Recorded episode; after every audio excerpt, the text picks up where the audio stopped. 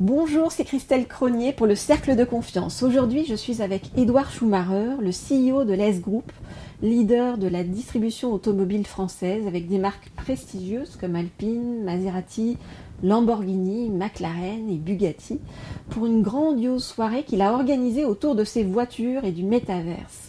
Celui qu'on dit visionnaire et intuitif a en effet imaginé une galerie virtuelle centrée sur l'art automobile dans laquelle artistes reconnus et grands designers sont exposés. Il m'explique sa vision de cryptomane. J'ai deux garçons. De quel âge? Il a alors 12 et 9. Et celui de 9 ans, en fait, passe son temps, c'est son Lego à lui, à construire des univers, ou plutôt réaliser des parcs d'attractions, des concessions qu'il a vues chez moi, euh, dans euh, son univers à lui qui est Minecraft, c'est le jeu. Et donc je me suis rendu compte qu'il n'avait pas de, frontières euh, par rapport à ces univers virtuels et que pour lui, c'est un univers qui est une simple extension par rapport à celui qu'on connaît dans le, monde réel. Donc il y a eu cette envie d'abord de se dire, il faut que je comprenne ce que les générations à venir euh, vont vouloir et dans quelle, euh, dans quelle perspective elles vont évoluer. C'est comme, c'est juste radicalement différent de ce qu'on connaît. Nous aujourd'hui, le monde, on le connaît à travers le web, on le connaît à travers euh, finalement un plan en deux dimensions. On lit, on fait dérouler des images, on est dans une une consommation sur un seul plan. Eux réfléchissent déjà en 3D. Et ils se projettent complètement dedans. Et c'est ça que je trouvais incroyable. C'est que pour lui, c'était naturel. Et moi, je me disais, putain, bon, peut-être parce que c'est mon fils, mais je disais, waouh, il est quand même fort. Et puis, je comprends rien. Et puis, euh, il, a un rapport aux, dimensions qui est radicalement différent. Et je pense pas que ce soit un cas unique. Hein. On a tous envie de se dire que euh, notre fils est euh, un surdoué. Non, je, pense que c'est un, état d'esprit ou une construction psychique. Exactement et ils vont pas consommer comme nous. Aujourd'hui, nous dans l'automobile, euh, nos clients, ils ont euh, entre 35 euh, et 65 ans. On a du mal à descendre plus bas. L'avantage qu'on a, c'est qu'on représente des marques généralistes et on va dire plutôt classiques. On a une singularité, ce sont nos marques dites sportives, nos marques de prestige. Et elles, elles touchent une audience beaucoup plus jeune, beaucoup plus large et on descend beaucoup plus bas en termes d'âge. Parce que l'automobile fait encore rêver. Et assez naturellement, on aime le street art dans ce groupe, on a une peut-être une fibre artistique un peu différente. Et on avait déjà dans le monde réel commencé à associer euh, l'automobile à nos copains artistes, à leur réalisation pour avoir euh, pour aller un peu plus loin dans cette singularité. Et je me suis dit, regardant mon fils euh, dans ces univers-là, aimant finalement l'art et essayant de, presque tordre mon modèle économique de l'automobile pour aller vers, l'art en général, je me suis dit, mais pourquoi pas ouvrir ma galerie d'art, mais dans le métaverse. Donc les, NFT, aujourd'hui on, propose des NFT qui ont été développés avec des artistes, euh, qui sont euh, très bien réussis, très beaux, mais euh, c'est pas ça le voyage pour moi. Le voyage, c'est d'avoir construit cette galerie, qui est une réalité dans des Centraland. Euh, le bâtiment en lui-même est une œuvre d'art, et c'est de me dire, on a créé un espace, parce que j'ai besoin d'exploiter des espaces, je suis un commerçant, mais autrement pour parler de l'automobile différemment. On peut pas vendre une voiture dans le métaverse ou la réparer dans le métaverse. ça n'a pas de sens, puis ça merde tout le monde à aller dans une concession. On va pas reprendre une concession dans le métaverse. Mais c'est donner un écho à mon business réel, bien sûr, et rentrer en interaction avec des gens que je n'aurais jamais rencontrés autrement, qui ne seraient jamais venus jusqu'à moi. Et c'est vrai que là, il n'y a pas de limite géographique, de culture, c'est l'art. Et l'art, c'est assez primitif, ça parle à tous. Qu'on s'y connaisse ou pas, on aime ou on n'aime pas. Et on a un avis. Est-ce qu'on est, on est touché par cette œuvre ou pas? On n'a pas besoin d'être un spécialiste pour euh, euh, euh, comprendre une œuvre. Et c'est des œuvres autour des voitures. Hein, Alors, bien sûr, il y a quand même toujours un lien autour des voitures. Et une base qui est souvent liée particulièrement à nos marques de prestige. Parce que c'est plus facile, parce que c'est déjà un objet, un objet de rêve, et un objet sur lequel le designer n'a pas rencontré ou rencontre moins de contraintes en termes de style. Il va jusqu'au bout. Euh, ce sont des voitures qui sont moins rationnelles que celles qu'on utilise tous les jours. Donc, elles sont déjà dans une démarche un peu artistique. Parce qu'une voiture, finalement. Futuriste Futuriste. Une voiture, on attend que ça soit performant, que ça nous protège. Mais surtout, on attend que ça soit beau. On a envie d'acquitter sa caisse. Et sur les supercars, on peut aller plus loin dans l'exercice. Mais tu y connaissais quelque chose en crypto-monnaie en fait euh Crypto-monnaie non. Euh, concrètement non parce que je regardais ça d'un œil un peu... Euh... J'ai jamais été un spéculateur moi déjà pour commencer. Donc je ne suis pas rentré dans cette démarche artistique parce que je voulais spéculer sur des œuvres d'art ou parce que je voulais euh, spéculer sur un taux de change. Les crypto-monnaies, finalement, c'est pas c'est pas un problème pour moi. C'est un, outil, un moyen d'accéder à d'autres univers. C'est pas une finalité. Et d'ailleurs, on, le répète assez souvent euh, euh, à nos équipes, dans le monde réel, dans nos entreprises, l'argent n'est pas une finalité, c'est un moyen de pérenniser. Donc, pour aller dans ces univers virtuels, il fallait passer par les crypto-monnaies. Très bien, passons par les crypto-monnaies. De toute façon, les logiques sont les mêmes que celles euh, des devises classiques traditionnelles dans le monde réel il euh, n'y a pas fondamentalement de rupture. Il peut y avoir un aspect euh, spéculatif, mais comme euh, certains spéculaient déjà sur les taux de change pour les monnaies traditionnelles, la mécanique est toujours la même. Ce qu'on recherche toujours, c'est finalement fédérer autour d'une communauté, créer du lien, rentrer en interaction, et c'est ce que doit nous permettre cet espace, à travers les œuvres d'art, à travers les supercars, ou à travers la crypto-monnaie qui, sous-tend euh, les transactions éventuelles, mais c'est surtout une prise de parole qu'on recherche. Et aussi, euh, comment dire, euh, bah, comme tu dis, en fait, se libérer du, passé pour avancer et être vraiment dans cette démarche de comment d'aller vers l'avenir. c'est ce que tu appelles l'automobile. oui, c'est exactement ça. on aime se dire qu'on est automobile, exactement.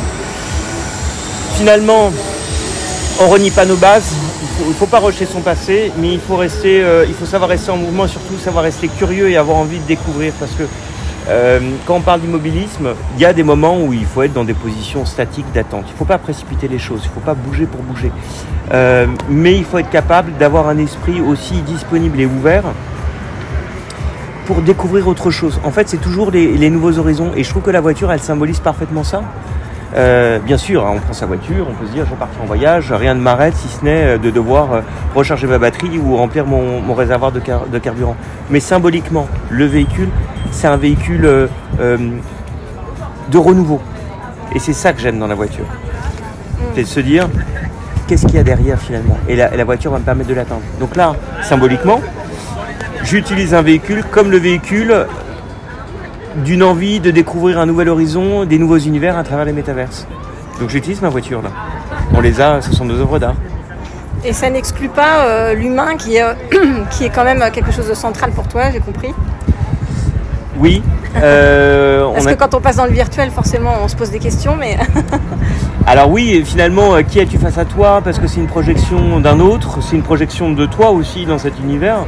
Mais finalement, euh, quand tu regardes ton profil euh, WhatsApp, euh, tu as une photo de toi, un CV, un profil sur un réseau social en général. C'est une, vision de toi que tu veux projeter vers les autres. Donc tu es déjà dans un processus, je ne sais pas si le terme existe, d'avatarisation. Mhm. on, est déjà dans une projection de soi. Et, finalement, c'est toujours la grande question, c'est qui est-ce qu'on est vraiment Est-ce que c'est ce à quoi on aspire qui ne serait pas finalement la principale caractéristique de qui on est? Bon, c'est un peu philosophique de balle, euh, mais ça passe parce qu'on est sixième étage. Euh, mais c'est un peu ça, hein, finalement, euh, quand tu regardes un CV, alors là c'est un nom très professionnel, ou un avatar en général, c'est quel est le message qui importe à la personne? Qu'est-ce qu'elle veut mettre en avant? Et pour moi, c'est ce qu'il a défini. Et c'est aussi peut-être le fait de faire des choses comme tu aimes bien faire des trucs en équipe, à ce que j'ai compris. Ouais, euh, c'est ça en fait. C'est aussi en fait finalement de là même même là-dedans en fait de réunir euh, des euh, de, réunir différents univers, différentes personnes. Alors c'était c'est toujours l'envie du nouveau challenge. Le métavers c'était de se dire ok on n'y connaît rien, mais rien du tout. Il y a cinq mois mais rien, ah, rien. Alors une intuition, mais finalement on retrouve des codes ou des avec un peu de bon peut-être de, sensibilité, euh, surtout beaucoup d'efficacité de l'équipe, c'était de se dire et si on y allait dans le métaverse? Parce que ce nouvel horizon-là, on ne le connaît pas, on peut pas passer à côté. En fait, c'est toujours euh, l'envie de dire j'ai envie de goûter. Il y a des gens euh, au restaurant, ils prendront toujours la même chose. Je comprends, hein, c'est rassurant, c'est bon, t'es jamais déçu. Et puis, moi j'aime bien me dire et si à un moment je. Ah, j'allais essayer quelque chose de différent. c'est toujours, voilà, c'est toujours une envie de découvrir et de rester en mouvement on te dit euh, visionnaire et intuitif. Est-ce que tu penses que c'est euh, une qualité euh, pas nécessaire mais indispensable en fait pour un entrepreneur? Alors, visionnaire, je sais pas, rêveur, c'est certain. Alors, c'est toujours la question, est-ce que ton rêve sera un rêve ou est-ce que ça deviendra un cauchemar C'est pour ça que je vais essayer de m'entourer de personnes qui peuvent voilà, modérer ou en tout cas structurer ce rêve pour qu'il se réalise efficacement. Donc j'irais plus, ouais, plus rêveur, je pense. Euh, j'ai pas la prétention de dire j'ai une vision, au mieux je vais être dans la tactique, mais pas dans la stratégie. mais c'est plus envie de dire, voilà, il y a quelque chose qui me meut, il y a quelque chose qui me touche. Euh, et je vais pas le laisser euh, pour une autre vie parce que finalement aujourd'hui j'ai une certitude, c'est que j'en ai une. Je ne sais pas si j'en aurai deux. Alors faisons-le tout de suite, tout simplement. Euh, la, deuxième, la, deuxième caractéristique intuitif, sensible probablement, intuitif oui peut-être. peut-être parce que et, et, tu le vois dans cette équipe que tu as rencontrée on fait attention les uns aux autres, ou en tout cas on, est, on essaye d'être à l'écoute, toujours. Euh, à l'écoute euh, de chaque individu, ça ne veut pas dire qu'on peut voir tout le monde, mais essayer d'avoir cette disponibilité pour lui accorder un temps, pour prendre du recul et euh, le considérer. Et peut-être que ça aide aussi dans le business ou dans la relation aux autres. Et euh, ne, pas avoir, ne, pas avoir, honte aussi, tu dis, euh, d'être dans l'apprentissage en fait. Et c'est ce que tu fais là ah avec le métaverse d'ailleurs. Hein. Bah oui, il y a 5 mois, on n'y connaissait rien et puis on a pris vite. Et il y a 17 ans, je suis rentré dans le milieu automobile et, et je n'y connaissais strictement rien.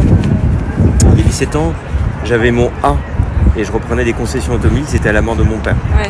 Mais je n'y connaissais rien, je ne sais même pas où étaient les concessions, je ne connaissais pas les métiers, je, je, et je sais toujours pas T'avais ton permis de conduire J'ai mon A, donc de, peu de temps, comme tout mon parisien, je l'ai passé tard, donc j'ai caché. Et puis après, bah, il faut apprendre. Souvent on me dit, mais comment t'as fait euh, jeune, euh, comment t'as trouvé la légitimité? Tout ça, c'est vraiment c'est de la connerie. Il faut être crédible, on est crédible par le travail, par l'engagement. Alors je dis travail, c'est pas dire qu'il faut bosser de 6h du mat jusqu'à minuit. ça n'a pas forcément de, de, sens. On est en 2022, il faut équilibrer la vie perso et la vie pro. Mais quand on fait quelque chose, on le fait à fond. On n'a pas peur de poser des questions. En revanche, la question, on la pose qu'une fois, pas deux. Parce que deux, on gêne celui euh, qui nous enseigne. Il peut nous enseigner s'il nous voit euh, évoluer, apprendre vite. Donc on peut poser, on a le droit une fois la question et on écoute une fois la réponse. Une erreur, on peut la commettre une fois, mais pas deux. Et il faut avancer vite. Et oser. Et oser, ouais, oser, ouais, oser. Mais t'oses jamais seul, hein. Jamais. Jamais. Tu peux pas oser seul. Les gens qui osent seul, euh, ils se cassent la gueule. Tu, euh, tu peux entreprendre en équipe. Oser seul, euh, t'as une chance sur deux que ça foire. Et puis c'est triste. Ouais, je suis d'accord. Hein. le plaisir, c'est euh, voilà, c'est de partager les succès. En revanche, l'échec, il est pour toi.